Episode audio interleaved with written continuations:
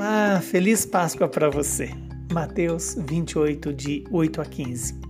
Naquele tempo, as mulheres partiram depressa do sepulcro.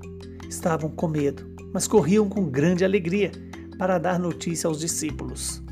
De repente, Jesus foi ao encontro delas e disse: Alegrai-vos. As mulheres aproximaram-se e prostraram-se diante de Jesus, abraçando os seus pés. Então Jesus disse a elas: não tenhais medo. Ide anunciar a meus irmãos que se dirijam para Galiléia. Lá eles me verão. Quando as mulheres partiram, alguns guardas do túmulo foram à cidade e comunicaram aos sumos sacerdotes tudo o que havia acontecido. Os sumos sacerdotes reuniram-se com os anciãos e deram uma grande soma de dinheiro aos soldados, dizendo-lhes: Dizei que os discípulos dele foram durante a noite e roubaram o corpo enquanto vós dormíeis. Se o, o governador ficar sabendo disso, nós o convenceremos. Não vos preocupeis. Os soldados pegaram o dinheiro e agiram de acordo com as instruções recebidas. E assim, o boato espalhou-se entre os judeus até o dia de hoje. Palavra da nossa salvação.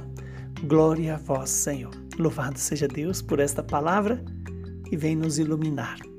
Estamos diante de um primeiro anúncio da realidade da experiência do túmulo vazio.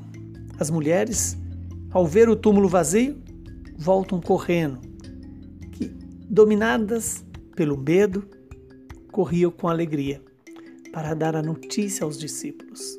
E, no entanto, eis que elas têm a experiência extraordinária do encontro com Jesus.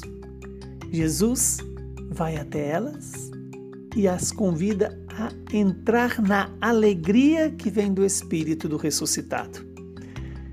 Então disse Jesus a elas: Não tenhais medo.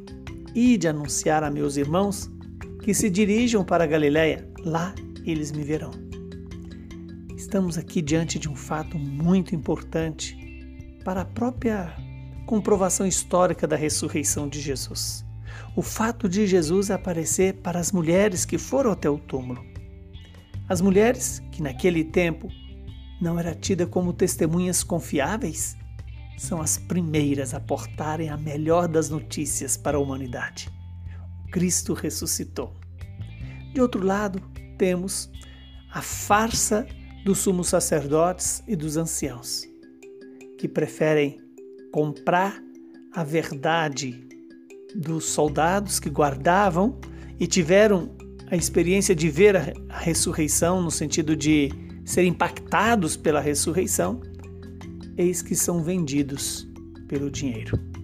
E essa mentira continua até o dia, do, dia de hoje, fala o Evangelho.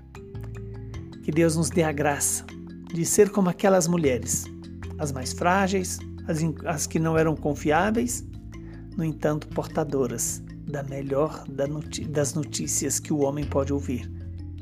A vida venceu a morte. O Senhor ressuscitou. Podemos ter alegria, não precisamos mais ter medo. Alegria de fazer a experiência de que a vida venceu e não ter medo mais da morte.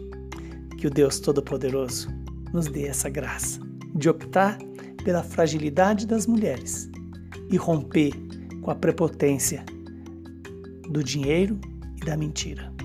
Abençoe-nos o Deus Todo-Poderoso, que é Pai, Filho e Espírito Santo.